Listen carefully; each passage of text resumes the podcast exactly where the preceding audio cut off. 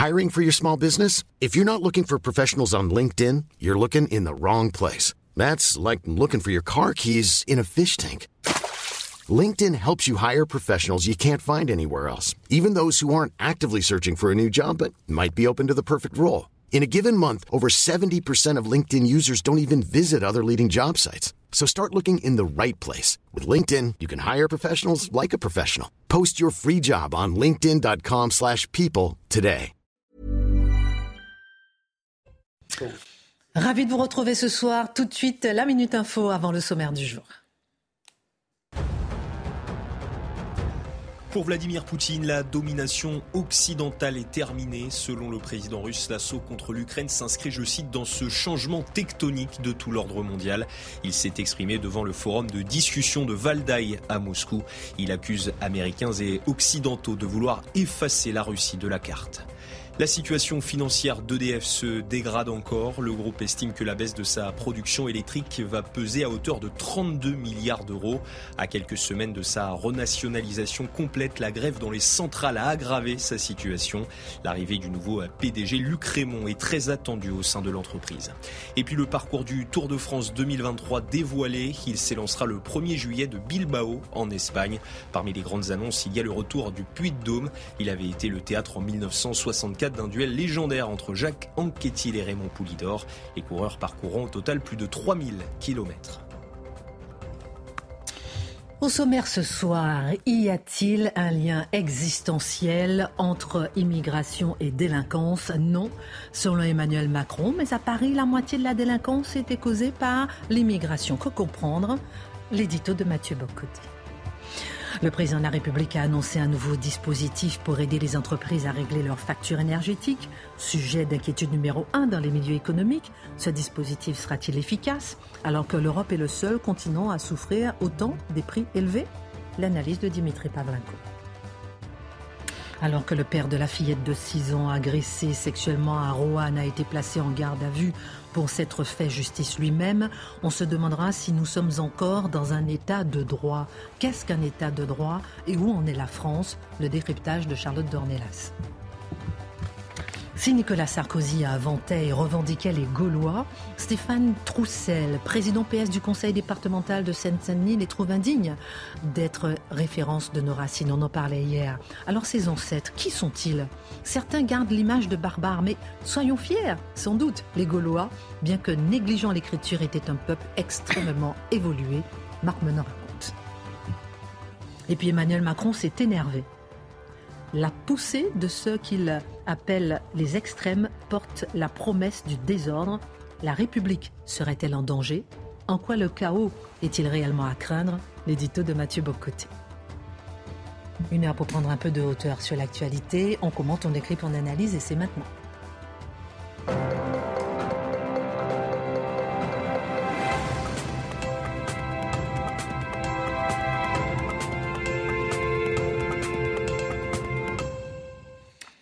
Ravi de vous retrouver ce soir. Ça va?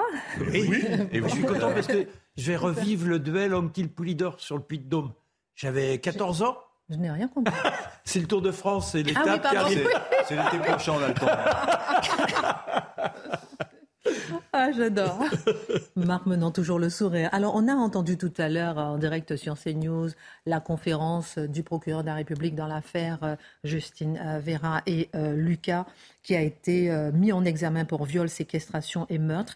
Je vous poserai une question dans un instant, question peut-être difficile, vous me direz un peu votre avis, entre l'affaire Justine et l'affaire Lola. Quelle différence? Quel traitement médiatique? Quelle différence dans l'horreur, dans la perception de l'horreur? Ce sont des questions qu'on a envie de se poser. J'ai envie d'avoir votre regard sur ce sujet. Emmanuel Macron a reconnu que la moitié de la délinquance à Paris était causée par l'immigration. Au même moment, il a affirmé qu'il n'y avait pas de lien existentiel entre l'immigration et la délinquance. Plusieurs y ont vu une contradiction. Quelle lecture, Mathieu, faites-vous de ces déclarations? D'abord et avant tout, c'est qu'un sujet frappe aujourd'hui le lien entre immigration et insécurité, entre immigration et délinquance, non pas l'équivalence, évidemment. Mais le lien, il y a un lien aujourd'hui, il n'est plus possible de faire semblant que cela n'existe pas. Il n'est plus possible de ne pas nommer cette réalité. Il n'est plus possible pour un responsable politique un peu crédible de faire semblant que cette question est purement imaginaire. Ensuite, de quelle manière gère-t-il la reconnaissance de cette euh, de, cet aveu, eh ça, on, verra. Mais pour voir où, comment on en arrive à cet aveu, comment on en arrive à cette reconnaissance par Emmanuel Macron du lien entre immigration et insécurité, il faut d'abord faire l'histoire du déni de la chose. Parce que ça, moi, ça, me fascine, c'est-à-dire comment une réalité perce peu à peu, comment on cherche à l'étouffer, comment on cherche à la dissimuler, comment on cherche à la masquer, et finalement, comment on est obligé de la reconnaître. Alors, le point de départ, nous le savons, le point de départ du déni, c'était la réduction de l'insécurité au sentiment d'insécurité. C'est une doctrine très 1980 après 1990 plus encore, mais qui a été réactivé sur le mode, euh, euh, vous savez, quelquefois il y a des vieilles chansons qu'on reprend, eh bien, et, du, euh, le ministre Dupont-Moretti a repris lui-même cette... Remix. Oui, un remix, voilà, je, je cherchais le terme. Donc, il y a eu le remix du sentiment d'insécurité avec la chanson « La France n'est pas un coupe-gorge ». Donc là, il a réactivé cette thèse, mais il a bien constaté, je crois, au même moment, que c'est une chanson qui ne plaît plus à l'oreille des uns et des autres. Il y a des limites au déni. Mais on est dans l'étape première, c'était le sentiment d'insécurité. Je note, c'est la tentation souvent d'y revenir, mais là, pour l'instant, on semble avoir franchi un cap. La deuxième étape, après avoir, quand on était obligé de reconnaître que quelque chose arrivait, c'était la falsification. Donc, on disait, oui, il y a une reconnaissance, de, il y a un lien qui a à faire entre immigration et délinquance, mais, mais cela dit, on ne veut pas que ça sache parce que ça pourrait exciter les pulsions coupables, xénophobes et racistes des Français bouseux. Donc, qu'est-ce qu'on va faire à ce moment-là? On va, et ça on l'avait entendu, on va dissimuler, c'était une pratique dans la presse pendant un temps, on va dissimuler le prénom des agresseurs, des délinquants, pour ne pas exciter la tentation des Français bouseux. Donc, par exemple, euh, pour trouver un prénom issu d'immigration, euh, Dalia, hein, pour euh, pouvait d'un coup se, être surnommé Geneviève, ou prenez un autre prénom issu de, l'Afrique noire, ou issu du Maghreb, ou issu du monde russe, qu'en sais-je. Et là, il s'appelait soudainement ensuite Thibault, ou c'est ce qu'importe trouver le prénom. Donc, on changeait le prénom pour dissimuler pour dissimuler l'origine, pour être capable de neutraliser l'enjeu. C'était réactivé aussi récemment. Il y a un autre remix en la matière, c'était le remix supporter britannique. Donc on avait la délinquance sur le mode de la razzia euh, qui faisait écho à des événements historiques antérieurs autour du Stade de France, mais on a dit, hum, on va nommer la chose autrement, donc on a dit, c'est, euh, ce sont les supporters britanniques. Et quand, quand, rappelez-vous, au Sénat, on a demandé à Gérald Darmanin, oui, mais est-ce qu'on peut nommer le fait qu'ils viennent des, quartiers, du 9-3, de la Seine-Saint-Denis? Non, c'était nauséabond que de mentionner l'origine. Mais on avait mentionné l'origine britannique. J'en conçois que l'origine britannique n'est pas nauséabonde à mentionner, mais d'autres origines le seraient. Quoi qu'il en soit, c'était donc, je le dis, la falsification. Ensuite est venue la reconnaissance des faits. Quelquefois, on n'y peut rien, les faits sont véritablement là, ils sont, ils sont au visage. Et là, c'est l'apparition du concept de fait divers. On en a souvent parlé ici. Donc le fait divers a cette vertu de pouvoir nommer l'événement tout en l'évacuant. Donc oui, c'est arrivé, mais c'est un fait divers. Et le propre du fait divers, c'est d'être périphérique à la trame de fond de l'actualité. Il ne doit pas restructurer le récit médiatique, il ne doit pas restructurer le récit politique. Le fait divers est secondaire, c'est un détail, on en parle parce qu'il faut bien parler de ce qui se passe, mais ce n'est pas un événement significatif. C'est intéressant ça. À la rigueur, là, il y a du, on peut jouer sur les mots. Un fait divers peut être atroce, un fait divers peut être épouvantable. Il n'en demeure pas moins un fait divers, donc il ne doit pas restructurer notre lecture de l'actualité.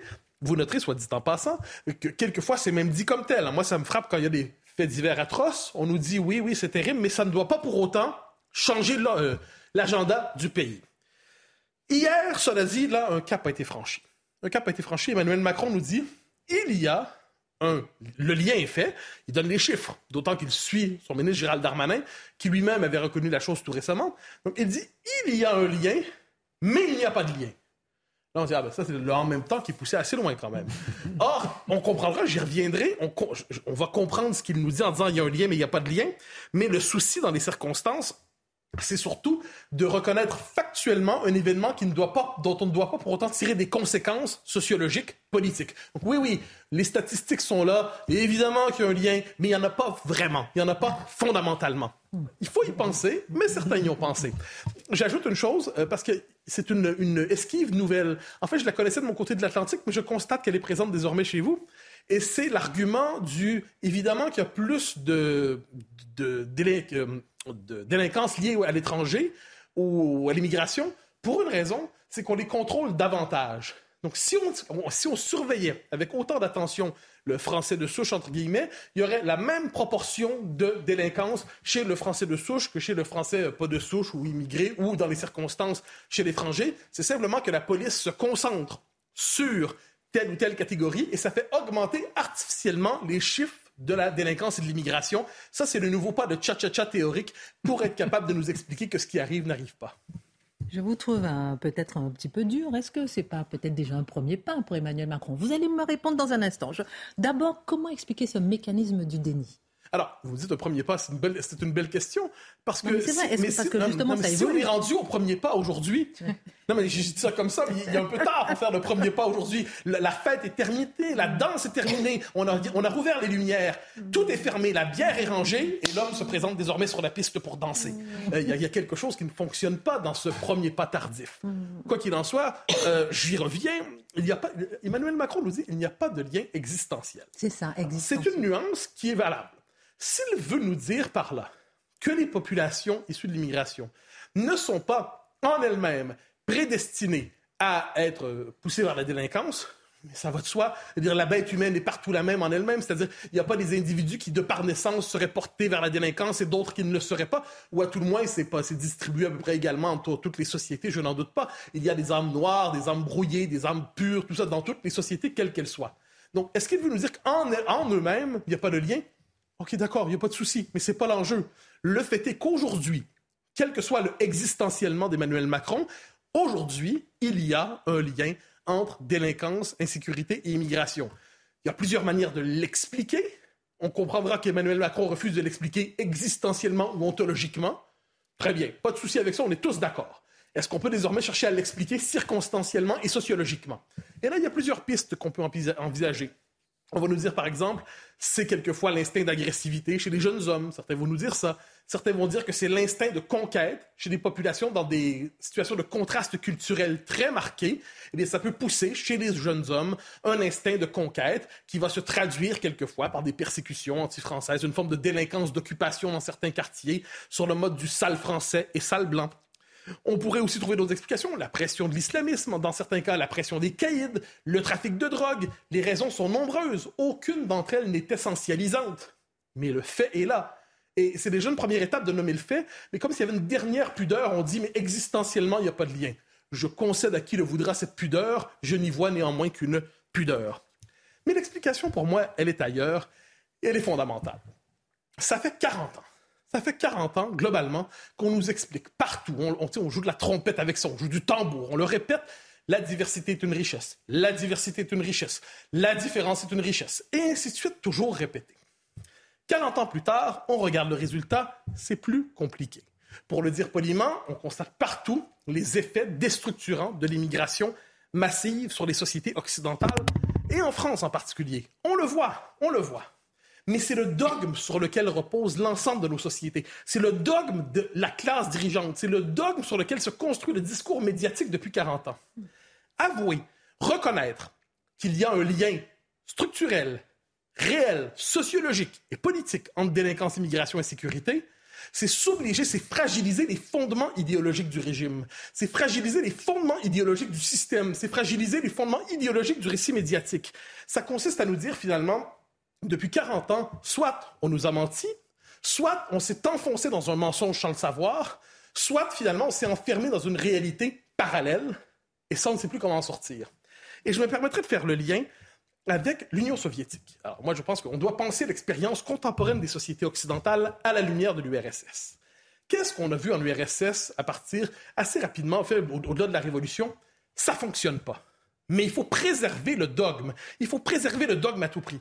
Donc, qu'est-ce qu'on fait dans ce moment-là? on se replie dans l'idée, on se replie dans l'idéologie, on se replie dans la fiction, on se replie dans le fantasme. Hier, c'était le marxisme, aujourd'hui, c'est le multiculturalisme diversitaire, vivre ensembliste, alléluia. Bon, alors ça, ça, c'est le mythe dans lequel on tient aujourd'hui. Et plus il est désavoué par la réalité, et plus on s'enfonce dans le mythe plus il est désavoué par le réel, plus on s'attache de toutes nos forces à l'idéologie. On s'accroche. On s'accroche jusqu'à s'y étouffer, jusqu'à s'y noyer, jusqu'à s'y perdre. Et plus encore, il faut persécuter les lanceurs d'alerte. Il faut dénoncer les lanceurs d'alerte. Il faut les poursuivre devant les tribunaux. Il faut les traiter d'extrême droite. Il faut les traiter de racistes. Il faut les traiter de xénophobes. Parce qu'il suffit dans une société où tout le monde voit une chose, mais le système idéologique dit vous n'avez pas le droit de le voir et vous devez même voir le contraire de ce que vous voyez. Il suffit qu'une voix se fasse entendre, se fasse entendre, dis-je, pour que le système panique. Parce qu'on dit on pourrait l'entendre. On pourrait l'entendre, celui qui décide de crier. Il risque de convaincre des gens de libérer des inhibitions. Il risque, autrement dit, de permettre au réel d'être nommé. Donc, qu'est-ce qu'on voit? Comme au temps jadis de l'URSS, on se replie dans le... Il n'y a pas de goulag, là, on s'entend. Mais on se replie dans l'idéologie et on persécute juridiquement, symboliquement, financièrement, politiquement ceux qui ont le culot de nommer la réalité des choses. Je vous sens motivé, là. Prenez une petite respiration. Oui, oui. Pour ma dernière question. Je sens calme. Emmanuel Macron pourrait-il s'emparer de la question de l'insécurité et de l'immigration et en faire le sujet inattendu de ce quinquennat? Alors c'était l'espoir, rappelez-vous, début 2017, première élection d'Emmanuel Macron, de Philippe de Villiers. Philippe de Villiers espérait, il disait peut-être qu'il va s'emparer de cette question, euh, un peu se délivrer de sa base, il a embrassé ce thème. Je pense qu'aujourd'hui, peu de gens, lui-même au bout de six mois, un an, avait déchanté, on s'entend. Je pense que peu de gens aujourd'hui ont cet espoir. On est plutôt devant un régime, euh, régime au sens de la Ve République, une classe politique, une classe dirigeante en fin de parcours, épuisée, et qui se blinde dans ses institutions. Ce qu'il faudrait faire, si on décidait de prendre ça au sérieux, cette question, ça impliquerait de rompre avec une définition falsifiée de l'état de droit, Charlotte y reviendra, une définition falsifiée de l'état de droit qui paralyse l'État, qui menote l'État, qui, qui, inhibe la souveraineté, qui étouffe la souveraineté. Ça impliquerait de redonner du pouvoir au pouvoir, se redonner une capacité d'action. Ça, on appelle ça rompre avec ce qui est devenu une définition falsifiée, encore une fois, de la démocratie depuis une trentaine d'années. Renouer avec la démocratie véritable, avec le pouvoir, avec la capacité d'agir. Donc il faut se redonner les moyens d'agir avant d'agir.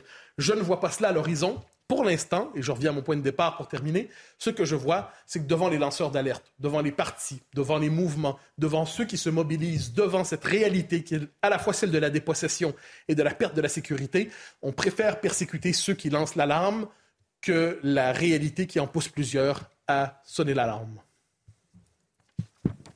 À méditer. Merci beaucoup, euh, mon cher Mathieu. Euh, je rappelle que dans un instant, on parlera de l'affaire Justine, l'affaire Lola, quel regard on peut porter dans la perception de l'aurore. On fera un tour de table et on voit Jordan Darlela qui a réagi en disant Nos pensées accompagnent la famille et les proches de Justine qui laisse derrière elle un enfant de deux ans. Il ne pourrait y avoir d'autre issue qu'une condamnation exemplaire et à la hauteur de ce crime atroce.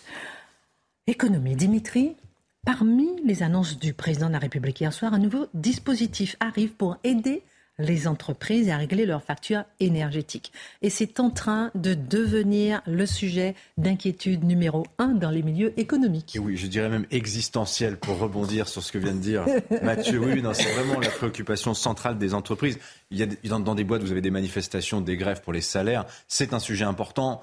Mais vraiment, l'énergie aujourd'hui, ça paralyse l'esprit de beaucoup de chefs d'entreprise. Alors peut-être d'ailleurs, vous avez vu lundi le gaz sur euh, un marché spot, un marché au fait où les, les, les prix varient en permanence aux Pays-Bas, le marché TTF, qui est très regardé. Hein, personne ne savait que ça existait avant la crise du gaz. Et eh bien brièvement, le gaz a coûté moins de 0 euros. Formidable. Vous achetiez le gaz, on vous donnait de l'argent pour le prendre. c'est fou, c'est fou. Alors on, est passé à côté de l'info. J'aurais pu devenir riche. Mais oui, Mais comment c'est possible, ça, pardon ben, On a vu ça aussi pendant la crise du Covid, à un moment avec le pétrole. Le pétrole a été en territoire négatif. Hein. Les gens, euh, vrai, comment les producteurs. Ben, pourquoi? ben, Tout simplement parce que pendant un bref instant, vous avez beaucoup plus d'offres que de demandes. Et le marché bah, réagit, constate la chose. Euh, vous avez euh, telle quantité d'offres personne pour le prendre, le prix tombe au-dessous de zéro. Voilà, ça s'est produit. Alors qu'on n'arrête pas de dire qu'on risque de manquer de gaz cet hiver. Voilà, c'est quand même assez paradoxal. Alors c'est une anomalie de marché extrêmement ponctuelle. Structurellement, on est entré dans une période d'énergie chère. D'ailleurs, le, marché TTF, là, le, le gaz, il évolue en gros à 100 euros le mégawattheure, alors qu'on était à 15, 20 mm. avant crise. Vous voyez, donc quand même, on est, on est plutôt dans ces niveaux de prix. La question, c'est euh, cette énergie chère, combien de temps ça va durer? Le plus court, évidemment, euh, serait le mieux. On ne sait absolument pas combien de temps ça va durer. Alors là, la réponse des pouvoirs publics, cette aide qui est mise en place, donc euh, qui arrive là, hein, qui va coûter de l'ordre de 12 milliards, on l'a appris cet après-midi. la réponse des pouvoirs publics est intéressante parce qu'en théorie, face à l'inflation, un État il a deux réponses possibles. Si on sait que la crise va être brève, va être courte, qu'est-ce qu'on fait? On répond, alors on aide la demande, c'est-à-dire qu'on fait des chèques, on aide les gens à passer le cap. C'est ce qu'on a fait par exemple pour les carburants. Hein. L'État complète pour que le temps de la crise, les gens puissent assumer leurs dépenses.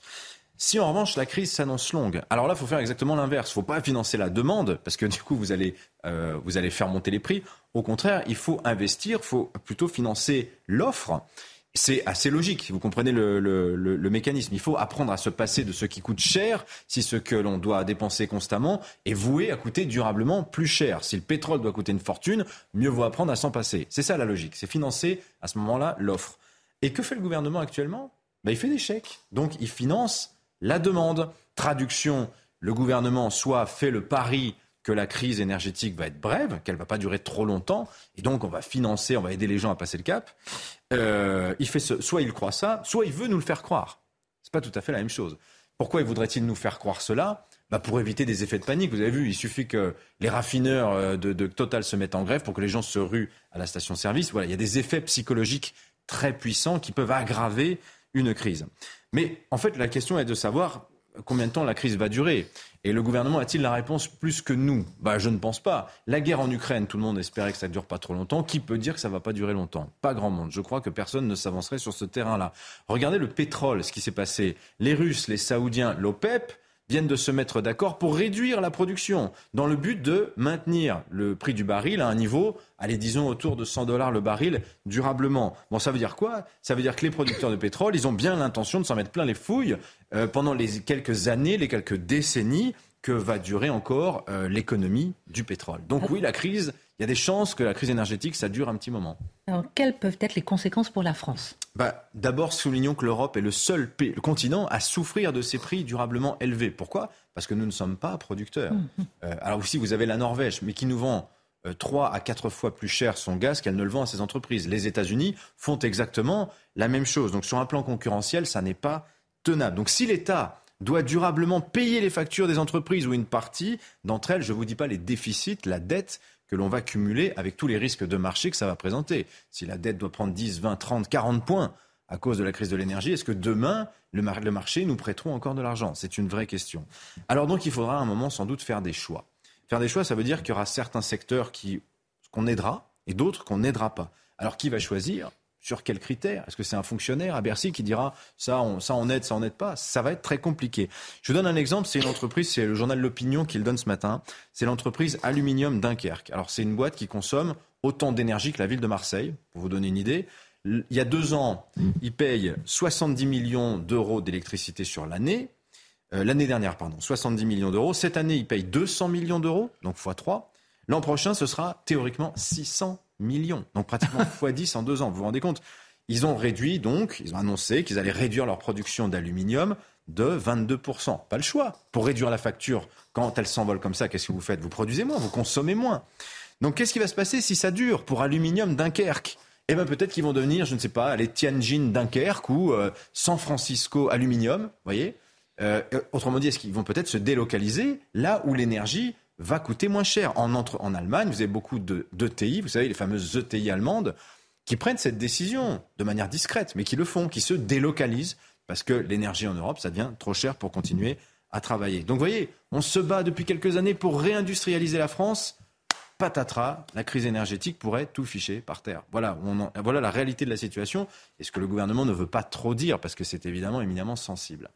Emmanuel Macron a aussi dit hier, c'était même sa dernière phrase, que l'inflation est la conséquence de nos dépendances. Sa première phrase. Ça vous a fait, euh, première phrase, pardon, première phrase. ça vous a fait bondir ça. Est-ce qu'on a un plan pour s'en libérer justement? Bah, Alors ça m'a fait bondir. Il a raison. L'inflation est la conséquence de nos dépendances. Bah oui, on ne produit pas de pétrole. 98% du pétrole que l'on consomme, il est importé. Le gaz, c'est la même chose. Vous savez, on n'a pas de pétrole en France, mais on a des idées. Bon, il serait bien qu'on en ait des idées parce que. mais attendez, juste un instant. Vous avez quand même le virage incroyable qu'on vient de prendre en moins d'un an. Qui, sérieusement, s'est un jour posé la question de est-ce qu'un jour on aura des problèmes d'approvisionnement énergétique en France hmm. La seule question qu'on s'est posée, c'est ah oui, des fois le, pétrole c'est un peu cher, hein, voilà. Hmm. Mais qui un jour a, a, discuté publiquement Avez-vous déjà entendu un ministre de l'économie nous dire il y a un risque un jour, oui, on se brouille avec un fournisseur, qu'on n'ait plus de gaz ou de pétrole? Personne n'a jamais dit ça publiquement en France. Ça n'a jamais été un débat public. Personne n'a jamais douté qu'un jour quelqu'un veuille vendre du gaz ou du pétrole à la France. Alors que, je le redis, on est dépendant à 98% de l'étranger pour ces deux ressources fossiles, gaz et pétrole, dont nous sommes crucialement dépendants. Vous voyez, la France, en plus de ça, c'était l'Arabie saoudite de l'électricité nucléaire. Eh bien, même ça, on a réussi à le fiche par terre d'une certaine manière, parce qu'on s'est laissé gagner par l'idéologie anti-atome, sans jamais dire aux gens les conséquences que ça pourrait avoir sur notre indépendance énergétique. Rendez-vous compte qu'on est obligé de faire venir des soudeurs américains aujourd'hui pour réparer nos réacteurs nucléaires euh, pour passer l'hiver. Enfin, c'est quand même fou. Hmm. Alors qu'on a des centrales nucléaires, on n'a pas les gens pour les réparer. On, a, on, ne les a plus formés. Voilà. D'où ce choc face à l'évidence, en fait, bah oui, l'énergie, ça n'est pas un acquis, surtout quand vous n'êtes pas un pays producteur d'énergie. Il fallait y penser à ça aussi. Et il y a une forme de sidération, si vous voulez, quand euh, le président de la République vient nous dire à la fin de l'été, fin de l'abondance, et que la Première ministre dise sobriété avec le sourire, il va falloir l'accepter, alors que la faute est quand même d'abord politique. Personne n'a envisagé que la crise actuelle puisse arriver. Stop. Petite pause. Non, parce que je vous sens tellement Ça, ça, vous va bien de ne pas dormir. Hein. Je sais que vous n'avez pas dormi aujourd'hui. on, continue tout à l'heure pour savoir pourquoi la faute est aux politiques. Euh, toujours sur l'énergie. On marque une pause. À tout de suite. Avant de voir à qui la faute dans la crise énergétique, tout de suite la virgule info Adrien Spiteri.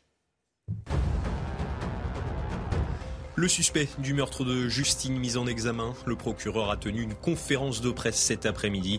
Il affirme que l'agriculteur de 21 ans a avoué avoir violé et tué la jeune femme. Un corps a été retrouvé. Elle n'avait plus donné signe de vie depuis une soirée en discothèque ce week-end à Brive-la-Gaillarde. Joe Biden refuse de s'asseoir et discuter avec Vladimir Poutine. Information de la Maison-Blanche ce jeudi à l'approche du sommet du G20. Les deux dirigeants doivent y assister en novembre à Bali en Indonésie. Le président américain avait déjà annoncé qu'il n'avait aucune intention d'y rencontrer le prince saoudien Mohamed Ben Salman. Et puis des militants écologistes s'en prennent à la jeune fille à la perle, œuvre du peintre néerlandais Johannes Vermeer. Vous voyez sur cette vidéo un homme coller son front sur l'œuvre d'art. Trois personnes ont été arrêtées. Protégées sous verre, le tableau n'a pas été endommagé. Oui, c'est vrai, c'est une vraie question. Retour sur le plateau. Une question justement euh, pour vous, mon cher Dimitri, parce que vous nous avez un peu euh, chauffé, mais on a envie d'avoir la conclusion. Oui, énervé. Alors la crise énergétique a qui la faute? Moi, je dirais à l'idéologie, à la politique. L'énergie, c'est trop sérieux pour laisser ça aux politiques. Voilà ce que je pense très concrètement. Parce que quand vous introduisez de l'idéologie là-dedans, vous voyez les conséquences. Le débat sur le nucléaire, les, conclusions que l'on tirait de Fukushima sont toutes infirmées dix ans plus tard et on les regrette amèrement. Alors, est-ce qu'on a un plan? C'était la question quand même initiale. Est-ce qu'on a un plan pour sortir de la crise énergétique? Alors oui, oui, le plan, c'est de passer rapidement au tout électrique, de sortir la dépendance aux fossiles.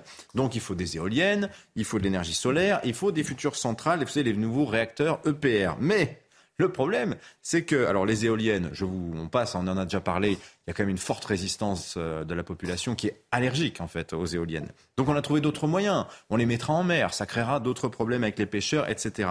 Mais les EPR, figurez-vous que ce jeudi, la Commission nationale du débat public vient de lancer le débat sur l'opportunité ou non de construire ces fameux six réacteurs EPR qu'Emmanuel Macron appelle de ses voeux.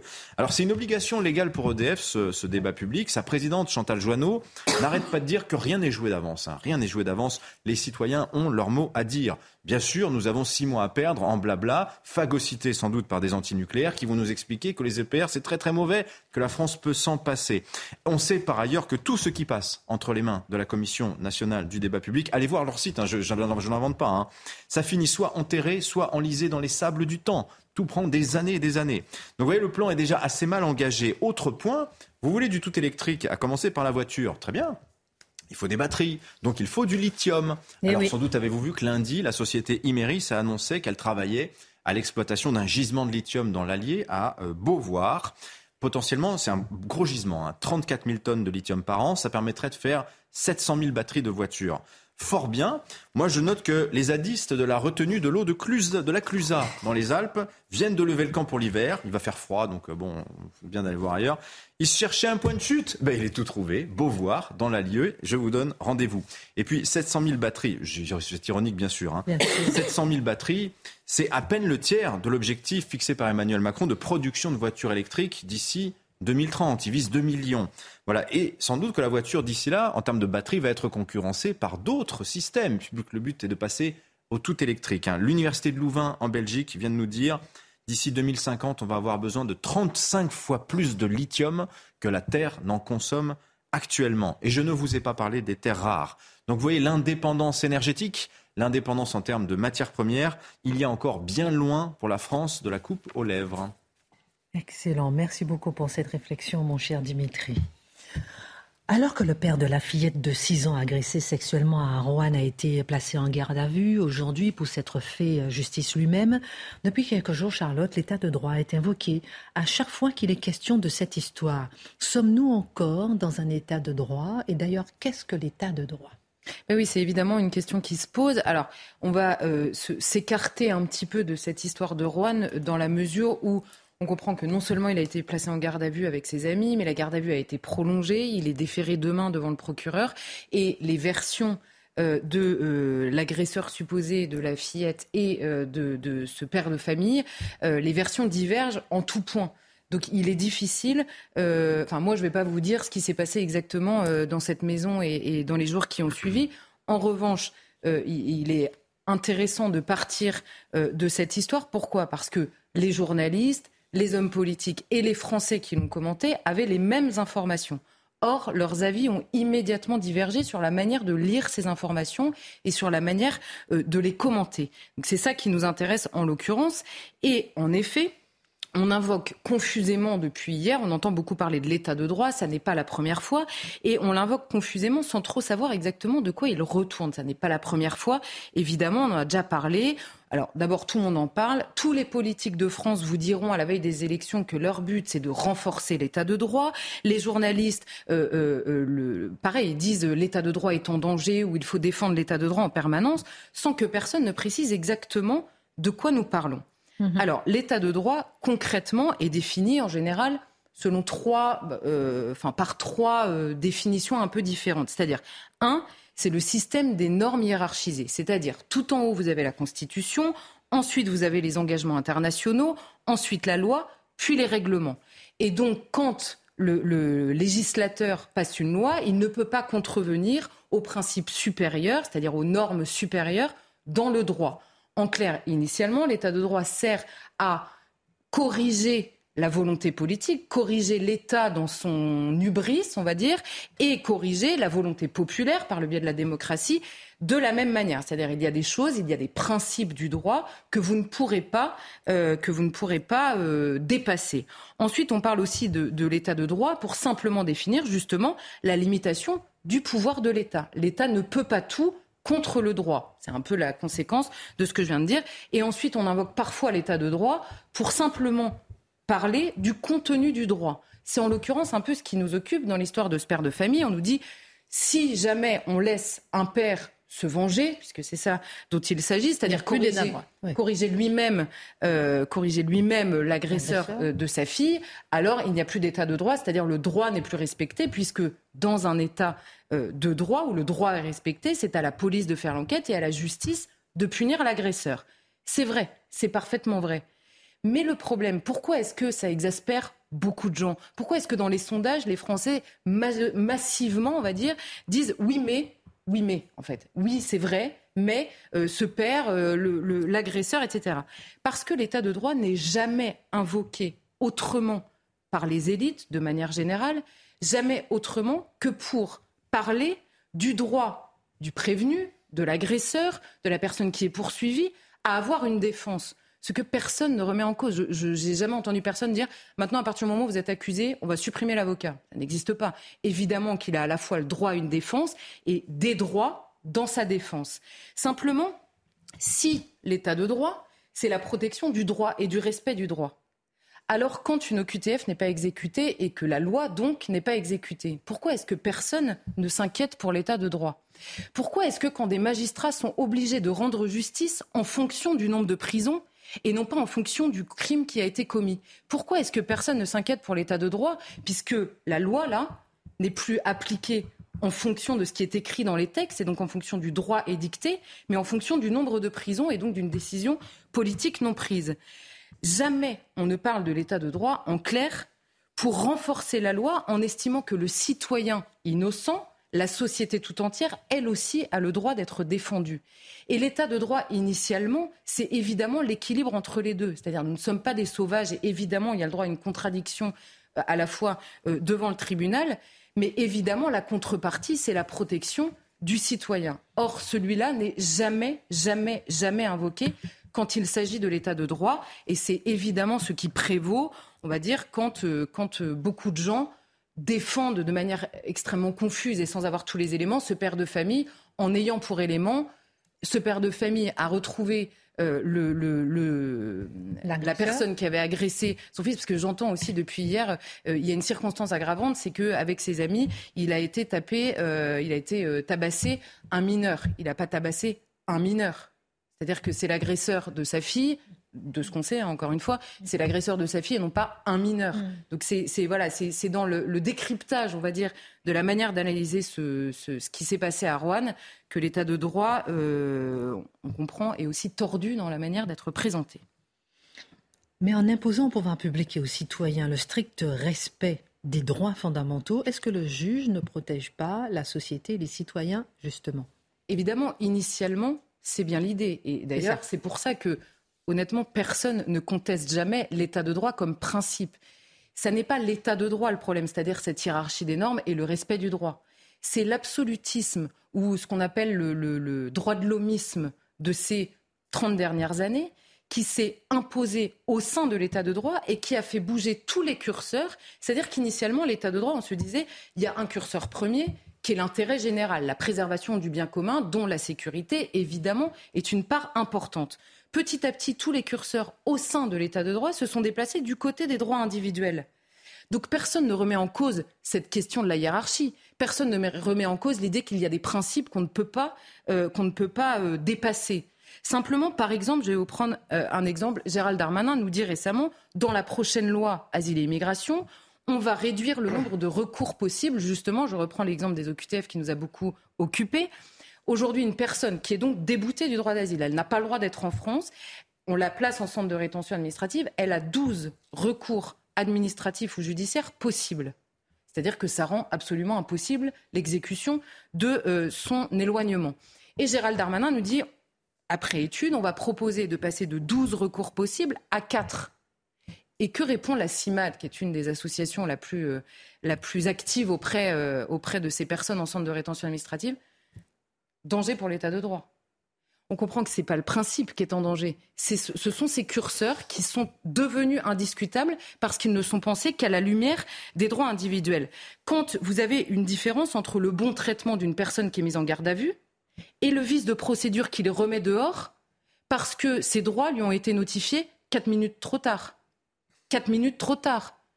Vous voyez bien qu'il y a une différence entre les deux, entre le fait de respecter sa dignité et de lui accorder des droits, et le fait de simplement casser le dossier parce qu'il y a 4 minutes de délai entre les deux. Ce sont ces curseurs-là euh, qui sont discutés. Et quand le citoyen pense état de droit, lui, il pense à cet équilibre-là, c'est-à-dire le droit à ma protection et évidemment le droit de la défense. Et quand les élites, entre guillemets, l'invoquent, elles, elles ne le pensent qu'à travers les droits individuels et les droits surtout de la défense et jamais de la victime. Et le problème, c'est que souvent, pour le juge et pour le législateur, le souci de chacun, le souci de l'individu, a fait oublier l'intérêt de tous et l'intérêt d'une société euh, plus largement. Et là, je vous prends un exemple assez rapidement. Pourquoi est-ce que plus personne ne peut comprendre? C'est que dans le détail, là, on a eu une histoire très récemment. un homme arrivé de Libye il y a quelques jours. Cet homme, il est en situation irrégulière, il cambriole euh, des personnes, âgées en l'occurrence, il tombe sur la femme, il la tabasse, son mari arrive et le fait fuir. Il est ressorti libre du tribunal, cet homme. Il est ressorti libre en raison, accrochez-vous bien, de son casier judiciaire vierge. Il est arrivé il y a quelques jours. Hein. Dieu merci, son casier judiciaire était vierge. Il est en raison de son casier judiciaire vierge, donc il n'y a pas d'antécédent. Et par ailleurs, son avocate a dit il a entamé une grève de la faim, il, risque de se scarifier euh, en prison et d'arriver au suicide. Et le problème, c'est que, à force d'être omnubilé par la protection légale du prévenu, du fauteur de troubles, de l'agresseur, de tout ce que vous voulez, on en a oublié tout simplement les intérêts des victimes et à travers elles de la société tout entière à simplement vivre en sécurité. Donc on comprend, si vous analysez du côté des droits individuels, on comprend tout. Mais à force de se noyer dans les droits, vous en avez oublié tout simplement la question de la protection totale de la société. Dernière question.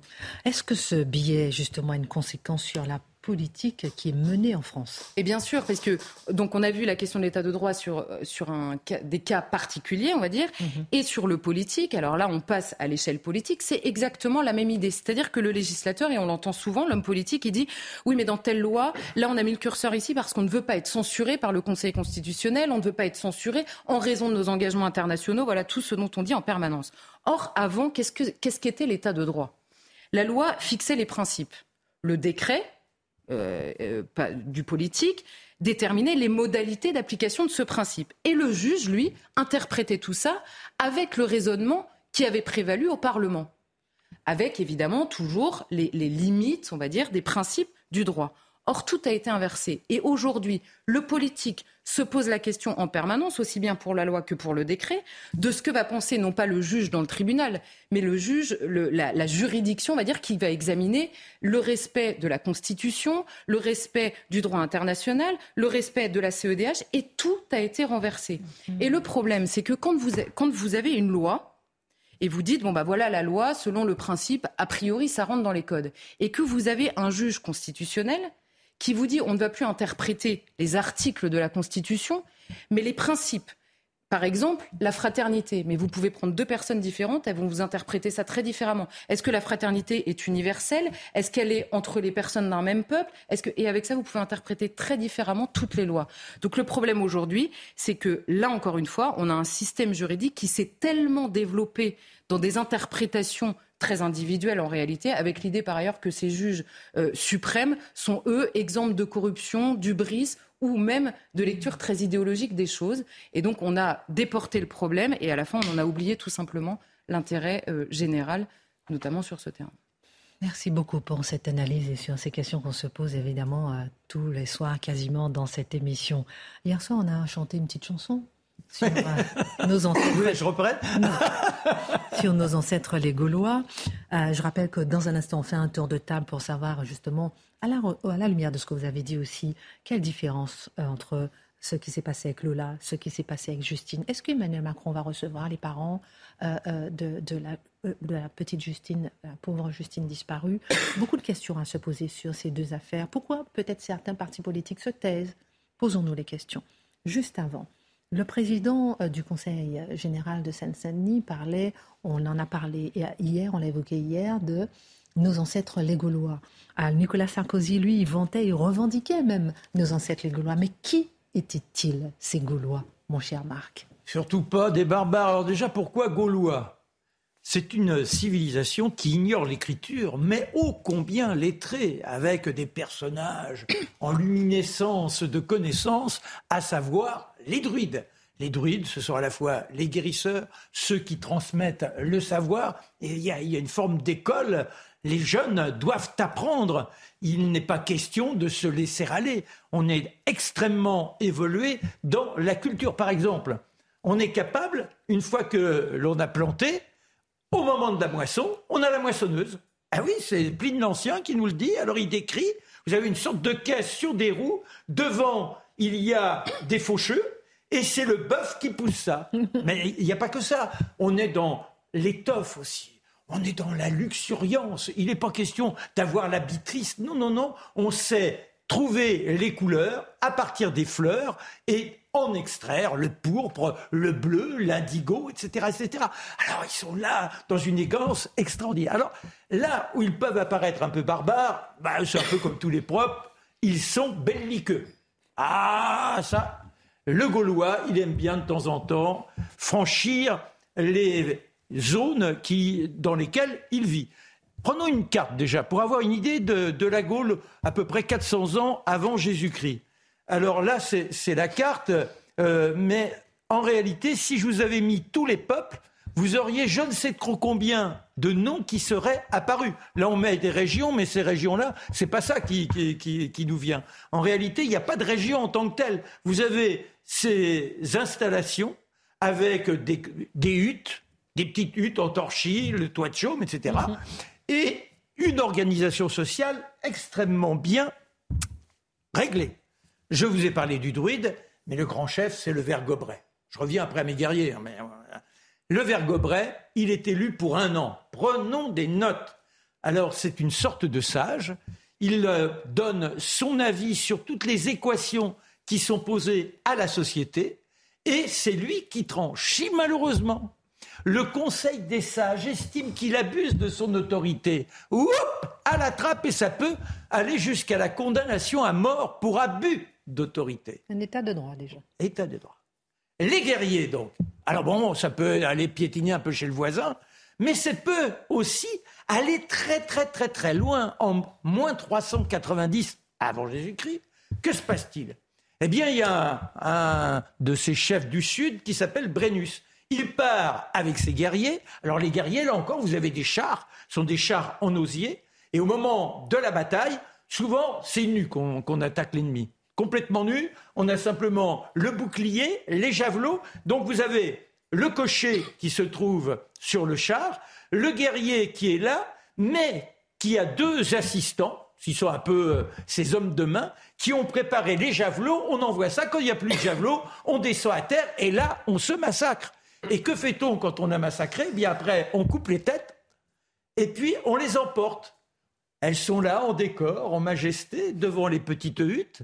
Mais n'y voyez pas de la barbarie. C'est simplement, à l'époque, on a l'impression que l'âme, elle survit à la mort. Et cette présence est un symbole de protection et dommage aux ennemis. Et les plus merveilleux, alors là, carrément, on plonge la tête dans de l'huile de cèdre et après, on garde ça dans un coffre très précieux, plus précieux que les bijoux que l'on a sur soi. En 300, moins 390. Il y a Brennus, il dit Allez, on part de l'autre côté des Alpes. Ils ont une connaissance de leur environnement et ils mènent ces troupes jusqu'à Rome. Et les voilà devant Rome. Et en général, quand ils attaquent, ils ont les cornes, vous voyez, ils soufflent dedans, ils buglent, ça crée la terreur chez l'ennemi, et hop, on déferle. En général, tout le monde s'écarapate. C'est ce qui se passe à Rome, et voilà toute une élite qui s'est réfugiée dans le Capitole. Et on les encercle, ah, gaillard, vous allez voir. Et en pleine nuit, on pense aller les déloger. Mais sauf que les Romains, ils ont des oies. Et ce sont les oies qui donnent l'alerte. En revanche, on finira, à force de les assiéger, par obtenir une transaction. Et là, on triche un peu, c'est-à-dire on met un poids, faut payer de l'or, on met des poids dessus, et quand euh, Quintus Sulpicius dit mais vous êtes en train de tricher, malheureux vaincu, crie Bénus. Et c'est comme ça que l'on aura notre quota d'or. Et on ira jusqu'en Grèce en, deux, en moins 280, on ira jusqu'en Grèce et on créera Belgrade. Vous voyez, c'est une civilisation à la fois violente, extrêmement avancée, très soucieuse de ses traditions d'ambition intellectuelle. Et on connaît beaucoup de choses grâce aux graphiques sur les, sur les terres. Quelques mots de Gaulois? Alors, quelques mots de regardez. Rapidement, et quelques notes de Gaulois. Cheval, chèvre, arpente, caillou, ardoise, sous-boulot, chêne, trogne, trogne des valets, près des tonneaux. Tous ces mots-là viennent du gaulois. Tous ces mots-là sont des mots gaulois. Et là, c'est un instrument de musique qui résonne comme à l'époque. Il a été refabriqué à partir des graphiques sur les terres que l'on a trouvées. Sur Voilà. Et c'est un instant à méditer, oublions les tracas du quotidien. Soyons avec nos camarades, n'oublions pas les têtes sur le n'importe. Merci beaucoup, mon cher Marc. C'est loin du zouk, en effet.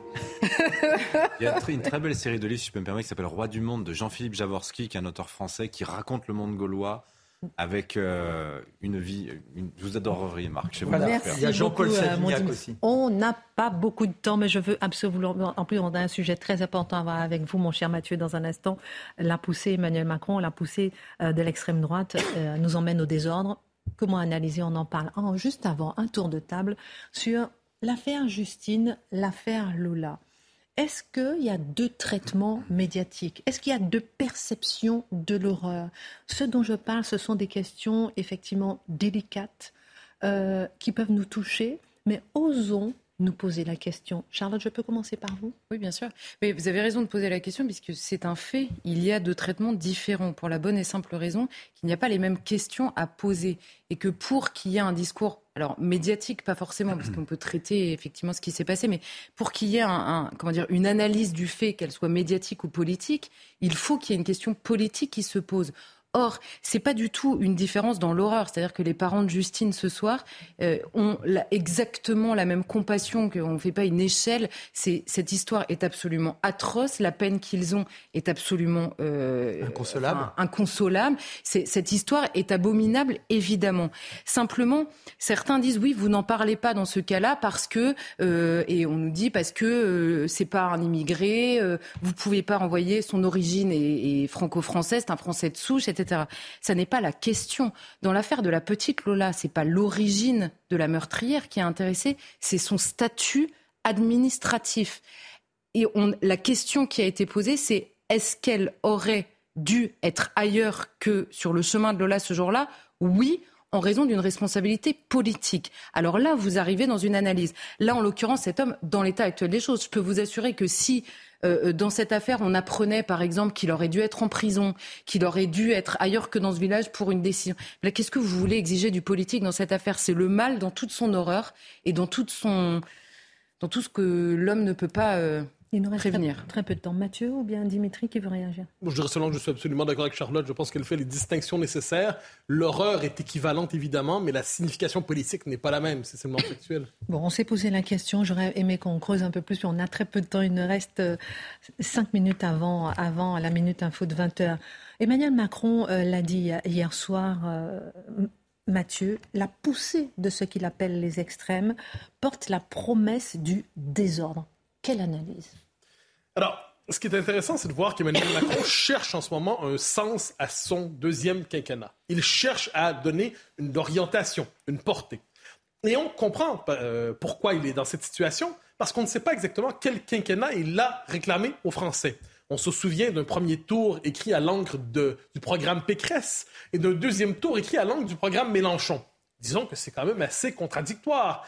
On comprend qu'en dernière instance, ceux qui se sont retournés, portés vers lui, sauf son noyau dur, l'ont vu à la manière d'un barrage anti-extrême, sans pour autant que les extrêmes ne soient correctement ou minimalement définis. On ajoutera une chose, c'est qu'Emmanuel Macron, ayant tenu tous les discours tout à la fois, il disait par exemple que des motions euh, de, la, NUPES et du RN à l'Assemblée, il y avait du cynisme là-dedans. Mais quand on est capable de parler le Valérie Pécresse et l'Emmanuel euh, Mélenchon en l'espace de quelques jours, une chose au contraire, est-ce qu'il n'y a pas aussi une part de cynisme là-dedans qui déconsidère la parole publique? Est-ce que le macronisme aujourd'hui est autre chose qu'une conquête, une conservation du pouvoir? Alors, cela dit, le pouvoir ne peut pas jamais se conserver à l'état pur, à l'état cru. Il doit être enrobé d'un récit. Et là, Emmanuel Macron cherche son récit. Et il nous l'a donné hier soir. C'est pas surprenant parce que c'est le récit qui traîne en boucle dans la politique française. Il nous a proposé une version amendée de l'antifascisme. La nouvelle version, c'est l'anti-extrémisme. Alors il nous dit, je suis, si ce n'est pas moi, c'est le chaos. Si c'est pas moi, c'est le cynisme qui pousse au chaos. Si c'est pas moi, c'est la, la société qui se déglingue. On comprend l'idée. Cela dit, encore une fois, on lui, lui demanderait-on poliment de nous expliquer qu'ont en commun les extrêmes? C'est un double repoussoir, certes, mais leur programme est suffisamment distinct, leur imaginaire est suffisamment distinct, leur discours est suffisamment distinct pour qu'ils nous expliquent en quoi tel extrême est dangereux, pourquoi tel autre extrême l'est aussi, mais là, on ne le sait pas. Donc, on a une forme de discours en ce moment, un anti-extrémisme soft ou light, dans lequel ils se barricadent sans nous expliquer exactement ce qu'ils défendent. Mais la lutte contre le chaos euh, qui vient n'est-elle pas nécessaire? Ah ben, certains vous diraient méchamment, si vous avez l'esprit un peu tordu comme Marc, euh, ils vous diraient que, le chaos, est-ce qu'il n'est pas déjà là un peu? Est-ce qu'il n'y a pas déjà une forme de chaos migratoire avec la, multiplication des territoires qui se dérobent à la fois à la souveraineté et aux mœurs françaises en France? On vous dirait, est-ce qu'il n'y a pas un chaos d'insécurité? On en a parlé en premier temps. ce sentiment qui est plus qu'un sentiment, cette réalité qu'on met de plus en plus sa vie en danger en allant dans les transports en commun, la possibilité de l'agression, le fait que les femmes se sentent menacées de plus en plus. Certains diraient que c'est la possibilité d'un chaos. On, a, on voit la question des carburants tout récemment. On, on, sait que la France est en quelque sorte à une étincelle sociale d'un nouveau mouvement des Gilets jaunes. Alors, je sais, nous ne sommes pas au cœur du chaos dans sa forme pure, mais tous sentent avec raison que nous sommes à la veille d'un chaos. La possibilité du chaos est portée dans la présente situation sociale. Et on pourrait ajouter une chose, partout, dans toutes les sociétés occidentales, cette possibilité du chaos traverse les sociétés. Mais puisque la France est une nation particulièrement explosive, un peuple particulièrement politique, où tout est concentré à Paris et tout à Paris est concentré à l'intérieur d'une figure d'un président qui est une forme de souverain. Mais lorsqu'il est resplendit, ça donne la figure du général de Gaulle en d'autres temps. Mais lorsqu'on est dans une société très tendue, toutes les colères se canalisent vers lui, toutes les tensions se canalisent vers lui. Eh ça aussi, ça peut contribuer à une logique de chaos. Alors, que défend Emmanuel Macron s'il ne défend pas la République en péril? Ah ben voilà, ça, la rhétorique de la République en péril commence à être un peu usée, convenons-en. Euh, on pourrait dire que c'est la rhétorique utilisée par la République, ou, c'est la, la, rhétorique, dis-je, utilisée par une élite politique lorsqu'elle ne sait plus dire autre chose pour défendre ses privilèges ce qui se défend en ce moment. Je ne réduis pas ça à Emmanuel Macron. je dis ce qui se défend dans la politique macroniste et macronienne en ce moment, c'est une classe qui se défend en, se, en, se, blindant, en se barricadant dans les institutions, en disant ces institutions sont à moi et je suis ces institutions. Nous sauvons la démocratie, nous sauvons le régime, nous sauvons la République, nous sauvons les libertés contre la double menace qui surgit d'une manière ou de l'autre. Mais c'est une, politique de classe qui se manifeste en ce moment. C'est une politique de classe sociale. C'est la défense d'intérêts bien particuliers, d'intérêts bien enclavés. Et dès lors, comment présente-t-on le peuple? Eh bien, une forme de populophobie. Hein, J'aime pas les mots en phobie, mais on va en utiliser un cette fois-là. Une forme de populophobie, de méfiance envers le peuple qui surgit, quel que soit le visage qu'il prenne, celui de l'insurrection sociale, ou celui de l'insurrection nationale, il y a cette espèce de double méfiance, une, peur très grave qui s'exprime. Enfin, on joue de la peur, hein, on joue de la peur du coco pour dire aux gens à la droite, ramenez-vous avec nous, on doit se blinder, et on joue de la peur de l'extrême droite, fascisme et ainsi de suite, pour dire à la gauche, ramenez-nous, on doit protéger la démocratie. Et à travers ces doubles peurs, on est finalement devant une instrumentalisation de la logique du chaos. Je vous demanderai dans un instant quelle est la vision, des questions subsidiaires d'Emmanuel Macron pour la France. La Minute Info à Sandra Thiambo, la virgule. Disparition à. Le suspect avoue avoir tué Justine Vérac. Un corps a été retrouvé dans la zone de recherche à Béna. C'est là où vit le jeune homme de 21 ans. Il peut correspondre à la victime disparue selon le procureur de Limoges. Elle a subi plusieurs coups au niveau de la face, dont moins un avec une arme contendante. Hassani Hussein placé sous surveillance électronique, l'imam marocain devrait quitter prochainement la prison belge où il est incarcéré depuis un mois. Il devra résider dans un lieu précis déterminé par l'ordonnance. L'imam marocain est réclamé par la justice française pour s'être soustrait à un arrêté d'expulsion. La Russie ne défie pas l'Occident, la Russie défend juste son droit à exister. Ce sont les mots de Vladimir Poutine. Selon lui, le conflit en Ukraine est l'illustration de la lutte contre la domination des Occidentaux. Pour le président russe, la planète est en situation révolutionnaire. Quelle est la vision d'Emmanuel Macron pour la France? Je pense que plusieurs cherchent à le savoir. Hein. Ça, on comprend que c'est un réflexe de défense aujourd'hui, à tous les ceux qui le soutiennent. Je pense qu'il y a une différence entre, entre un homme qui, lui, est dans son aventure personnelle, la conquête et l'exercice du pouvoir, la conservation du pouvoir, le sentiment d'un destin d'exception, et les intérêts sociaux qui se coagulent autour de lui en disant défends-nous, défends-nous à tout prix devant le peuple bête et terrifiant qui pourrait surgir d'une manière ou de l'autre. Et en dernière instance, pour ce qui est de la doctrine, j'ai l'impression qu'on est devant une forme de néo-Tony adapté à la psychologie politique du souverain français. Je ne suis pas certain que ce mariage fonctionne bien. À suivre. Merci beaucoup à tous. Tout de suite, Pascal Pro et ses invités. Excellente euh, suite de programme.